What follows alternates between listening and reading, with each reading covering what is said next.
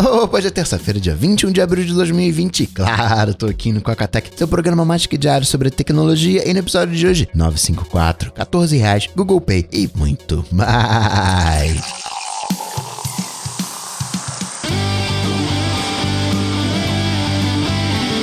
Dicas, produtividade, tecnologia, opinião, comportamento, tendência, notícias. Cocatec. Cocatec, a sua dose diária de tecnologia. Apresentação Gustavo Faria. Eu fiz um teste com o meu Raspberry Pi. Eu tenho SD card, é SD card, não é para velocidade. E por mais que você não queira performance no seu Raspberry Pi, se você roda as coisas além do sistema operacional, aqueles acessos frequentes, você tá garoteando, porque você vai ter um lagzinho no seu Raspberry Pi. Raspberry Pi, você tem que usar um disco USB 3. Claro que existem casos e casos. De repente, o uso que você faz do Raspberry Pi é para uma coisinha específica, o Raspberry Pi fica guardado dentro da gaveta debaixo da escada, no, no, no, sótão, mas via de regra, se você está usando Raspberry Pi como um servidor para te ajudar nas coisas que você faz, precisa ter um disco USB 3. Por isso que eu estou rodando mais de 30 aplicações, mais de 30 serviços no Raspberry Pi e poderia pelo menos quadriplicar o que eu já tenho hoje para chegar perto do potencial do Raspberry Pi versão 4 com 4 GB de RAM. Ele é um monstrão. E eu tinha um disco mais antigo, que esse SSD que eu uso é um T5 da Samsung. O preço aqui no Brasil, de Mercado Livre, é 1 tera, dois auxílios emergenciais. Caro toda a vida, mas tem uma velocidade estúpida. O SD card também é um Samsung Evo de 32 GB, Evo Evolution, Evo Pro, alguma coisa assim. Velocidade estúpida. O Raspberry Pi tá todo azeitadinho. E eu tinha as coisas rodando nesse USB 3.0, nesse T5 da Samsung. Aí eu falei, eu tenho aqui um disquinho, também da Samsung, um Passport, já antiguinho. Vou colocar as coisas que tem uma frequência de acesso menor sistema operacional tá no SD card. E vou deixar aqui no, no Passport. E começou a dar lag. Não aumentou o processamento, o processamento ficou mais, ficou levemente maior, mas aumentou o que? O tempo de espera. Enquanto hoje eu tô na média e vou arredondar um processo na minha fila, passou a com frequência ter 3, 4, executa um processo de atualização que às vezes tem que salvar muito dado em disco, ia para 8, 12. Essa é a importância de você. Eu vou falar, o vídeo já tá editado, vou publicar em breve, falando do estado dos roteadores, da importância de você ter um hardware todo casadinho. Isso é o que faz a Apple ser a Apple, né? Tá tudo azeitadinho, tudo encaixando, uma engrenagem girando perfeitamente. E numa dessa, no teu Raspberry Pi, você garoteia num disco, você garoteia numa configuração, num modelo de SD card, aí você vai achar que o Raspberry Pi é a pior experiência possível. Notícias. Notícias. Coca Tech.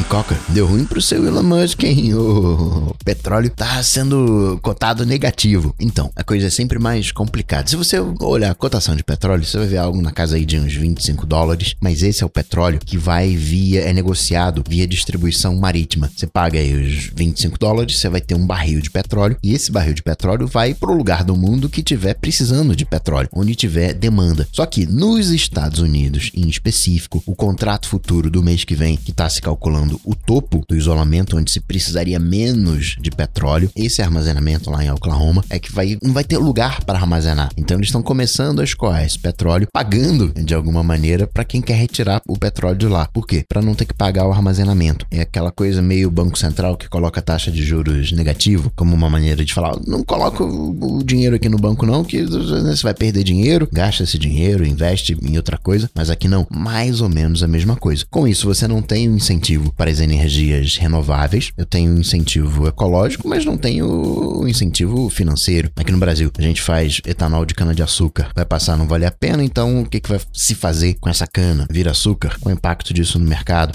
Lá nos Estados Unidos, o etanol é feito de milho, não vai valer a pena fazer, então esse milho vai virar comida. E aí a galera que importa, por exemplo, o milho aqui do Brasil, não vai ter mais necessidade. Enfim, isso afeta o panorama mais próximo, tende a não afetar o futuro. Né? E por futuro, entenda quando a gente sair da Covid, porque ao que tudo indica, a economia como um todo tá mais ou menos ok. A gente teve alguns pontos que colapsaram, questão das startups, mas já estava de alguma forma previsto colapsar, mas parece a economia como um todo tá ok, ela não tá doente, tá enfrentando o Covid, mas ela não tá doente propriamente tal. Então é só eliminar essa resistência, só acabar o Covid, que as coisas vão voltando ao normal. No longo prazo, isso não vai afetar Tesla, não vai afetar a proibição dos carros a combustão. Talvez demore um pouquinho mais. Ah, era 2030, vamos fazer o seguinte: deu ruim ali em 2020, vamos empurrar isso para 2035, vamos empurrar para 2040. Talvez até isso passe a ser uma das características do que eu venho falando, né? O, o pós-Covid. A gente vai ter muito online no pós-Covid, ensino à distância. A gente tende a ter um armazenamento maior das coisas. O grande problema que a gente está vivendo hoje é que não tem coisas armazenadas. A gente não estava preparado. A gente estava com os estoques otimizados, então não tem respirador, não tem teste, não tem isso, não tem aquilo outro. E se for conseguir, tem que vir da China. Então tende a gente ter uma produção mais local. Esse movimento que a gente tem nessa briga Estados Unidos e China, fazendo com que as empresas saíssem da China, diversificassem a localização das fábricas, tende a se diversificar ainda mais, né? tende a ficar mais local. Não vou chegar ao ponto de dizer que vai ter uma fábrica por país, porque muitos países, comparados com o Brasil, são estados. E se eu falo para você, oh, tem que ter uma fábrica de iPhone em São Paulo, tem que ter uma fábrica de iPhone no Rio, outra em Minas, você vai falar que isso é um absurdo.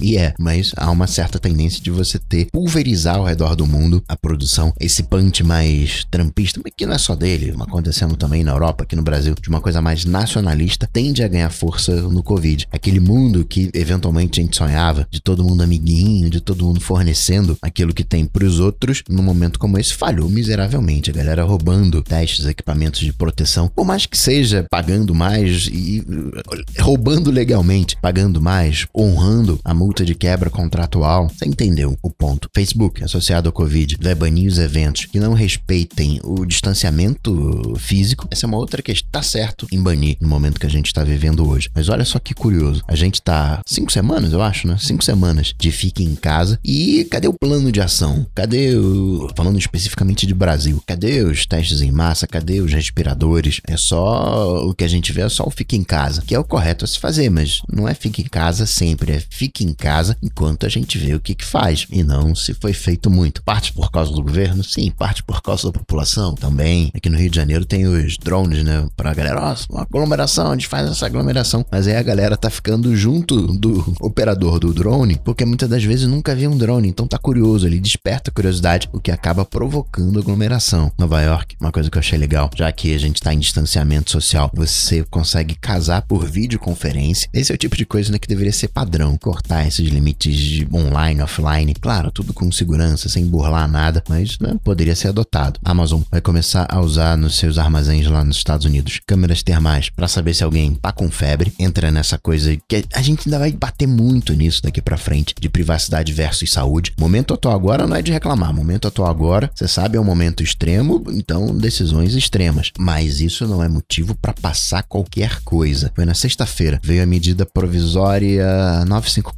onde fornece ao IBGE durante esse momento, única e exclusivamente para o IBGE, e ele não teria permissão para repassar essa informação para ninguém. O IBGE teria acesso ao número de telefone, nome e endereço de todo mundo, todas as operadoras deveriam mandar número de telefone, nome e endereço para efeitos de pesquisa, para que o IBGE consiga fazer suas pesquisas remotamente sem ter que ir alguém até a casa da pessoa. E aí já tem uma galera recorrendo dizendo que isso é inconstitucional. Por quê? Não, um, não se fala que é para produzir estatística associada à Covid. É para produzir estatística durante a Covid. Fora o ilógico de, peraí, dado anonimizado não pode compartilhar, mas dado não anonimizado aí pode. Convenhamos, né? não faz o menor sentido. A gente tem que arranjar aí o meio termo do que, que são essas medidas extremas. A Europa está reclamando da solução europeia de monitoramento. Fala que é desnecessário, você já tem ferramentas, você não tem transparência, que a solução de Apple barra Google seriam mais interessantes. A grande treta aí é que a solução da Apple é um sistema descentralizado, o que é bom do ponto de vista de privacidade. Você não tem um servidor, que é o que você tem no modelo europeu. Aqui no Brasil, em específico, lá em São Paulo, teve um cliente da TIM que entrou na justiça falando: Ó, oh, TIM, você não pode me monitorar, não. Eu vou deixar o, aspecto legal de lado e só vou de novo relembrar. As operadoras, quer você queira, quer não, já fazem isso. Foi o Intercept que conseguiu desanonimizar alguns dados que a Vivo vende para terceiros. Secretaria de Turismo comprou dado da Vivo para saber como é que estava o movimento na cidade de uma festa em específico e publicou esses dados e conseguiu chegar na pessoa que foi até a festa através dessa desanonimização de dados. Por isso que eu falo, vai chegar uma hora, solução da Apple, solução do Google, que vão hackear. Porque é assim, criptografia ela não é infalível, ela só demora muito para quebrar. E às vezes quando você quebra a informação, ela já não tem mais validade. Você quebra os dados de uma transação bancária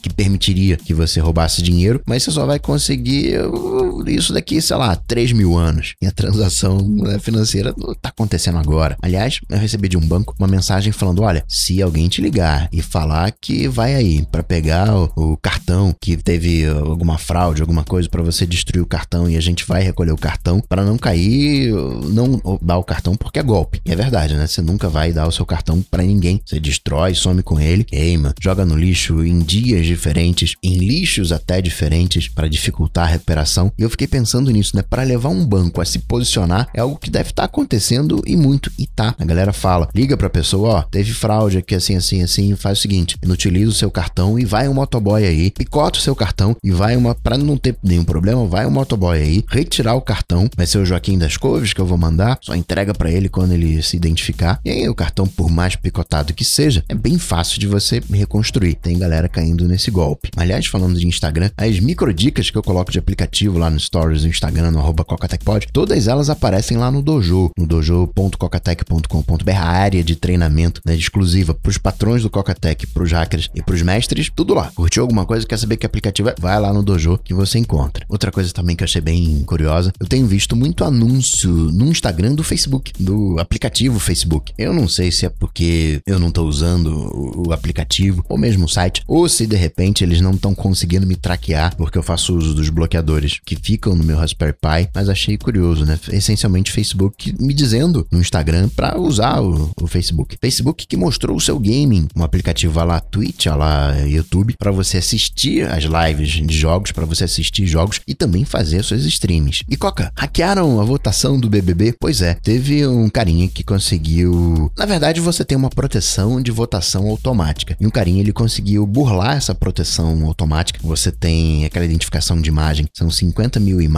Ele conseguiu treinar a IA dele para reconhecer esse captcha de 50 mil imagens e assim consegue fazer votação automática. Mas como há bloqueio do número máximo de votos por IP, você ainda, com uma única pessoa, você ainda não conseguiria fazer uma manipulação do resultado. Entretanto, se você largar isso na mão de uma botnet, todas as máquinas votando, aí sim a coisa muda de figura. Isso aconteceu porque teve um paredão recente que virou a marca de um bilhão e meio de votos, levando em consideração que a população brasileira está ali nos 200 milhões, cada pessoa em média teria votado oito vezes. Na treta do Conar, no live do YouTube, o YouTube se posicionou e reforçou que tem as restrições, mas restrições que não se aplicavam, ó, não pode consumir bebida né, durante a gravação, consumir produtos que são específicos para maior de idade, exibição de marcas. YouTube tá fazendo dele para não azedar, mas pro lado dele. Só que ampliando, nunca é uma coisa só. Mas você tem as marcas anunciando nas lives, deixando de anunciar na TV, então tem o interesse da TV, tem interesse também do próprio Conar, com certeza, das agências, porque muitas das agências que estão fazendo essas lives são, digamos, agências alternativas, não são aquelas tradicionais agências do mercado. Na questão dos moles que a galera dá. Quem já viu um show do Gustavo Lima sabe né, como é que ele sai do show. Não tô aqui defendendo a prática, tão pouco o artista. Tô constatando. E aí chegam para ele e falam: oh, não, faz uma live aí na sua casa, aí no conforto do seu lar, e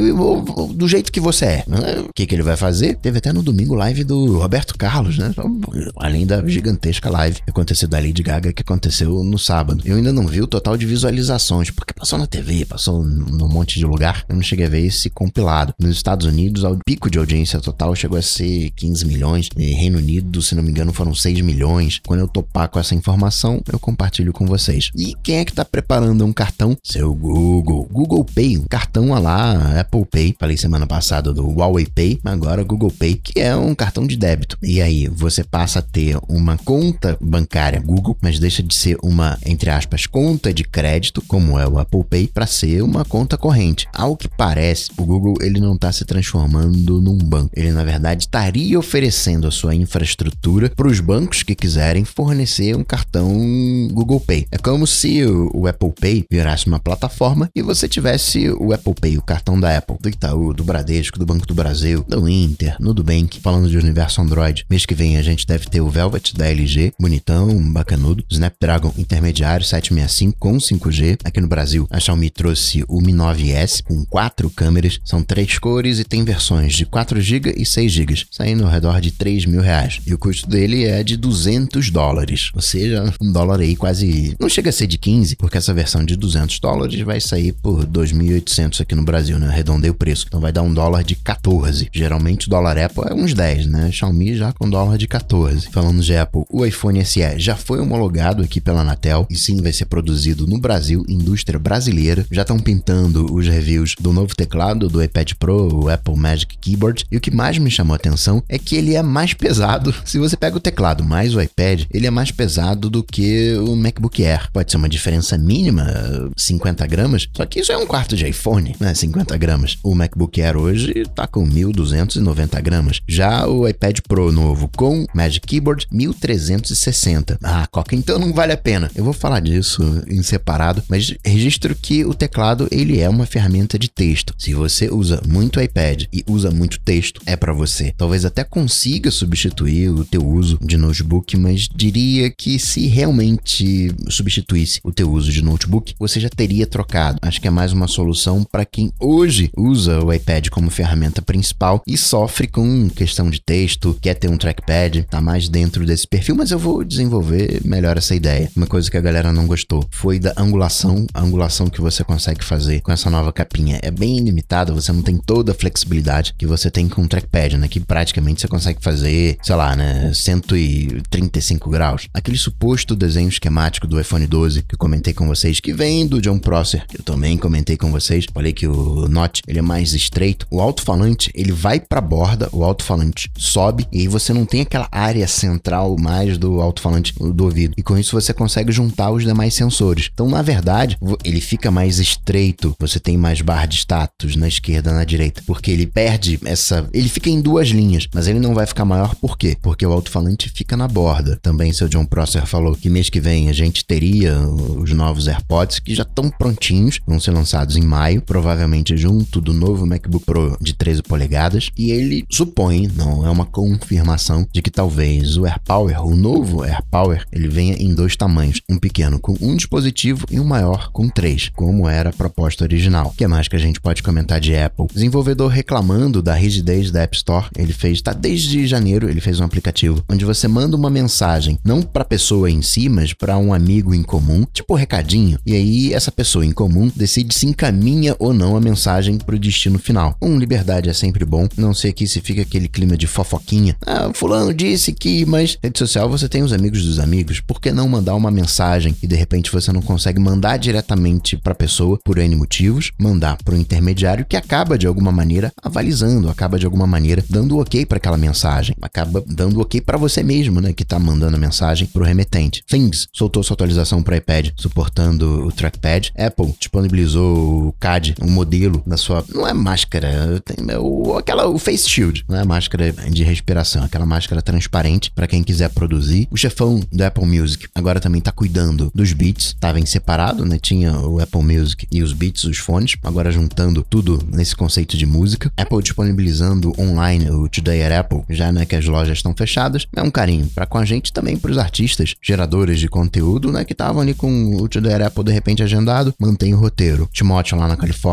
ajudando a recuperação econômica, tá ajudando também o Trump. O Trump tá com o Timóteo, o Zuck, Bezos, Elon Musk, golpes, phishing. O Google tá bloqueando 18 milhões de e-mails de phishing coronavírus por dia, para você ter uma ideia. São 100 milhões de bloqueios de phishing por dia. Um quinto disso, né, praticamente, é coronavírus. IBM tá lançando uma plataforma de educação digital, a OpenPTech, a Fundação Bradesco é a primeira a utilizar. No Uber Eats, agora você consegue pagar Brasil todo com um ticket restaurante. E por último, você sabia que o Walmart tem um serviço de streaming? Tem Voodoo. E a Fandango tá comprando. Curioso é que a Fandango vende ingresso de cinema e talvez, né, já que agora o cinema tá meio perigando, precisa de um serviço de streaming, tá comprando a Voodoo, ainda vai ser anunciado nos próximos meses. Voodoo que hoje, lá nos Estados Unidos, tá presente em 114 milhões de dispositivos. E assim, quarentenado, em feriado, eu vou ficando por aqui, mas eu volto, claro, você sabe, amanhã, quarta, ou quinta-feira. Abraços, até amanhã. Tchau, tchau. Esse programa só chega até você graças aos patrões do Cocatec. Se você curtiu o projeto, considere se tornar um patrão apoiando em coca.tech/patrão. Cocatec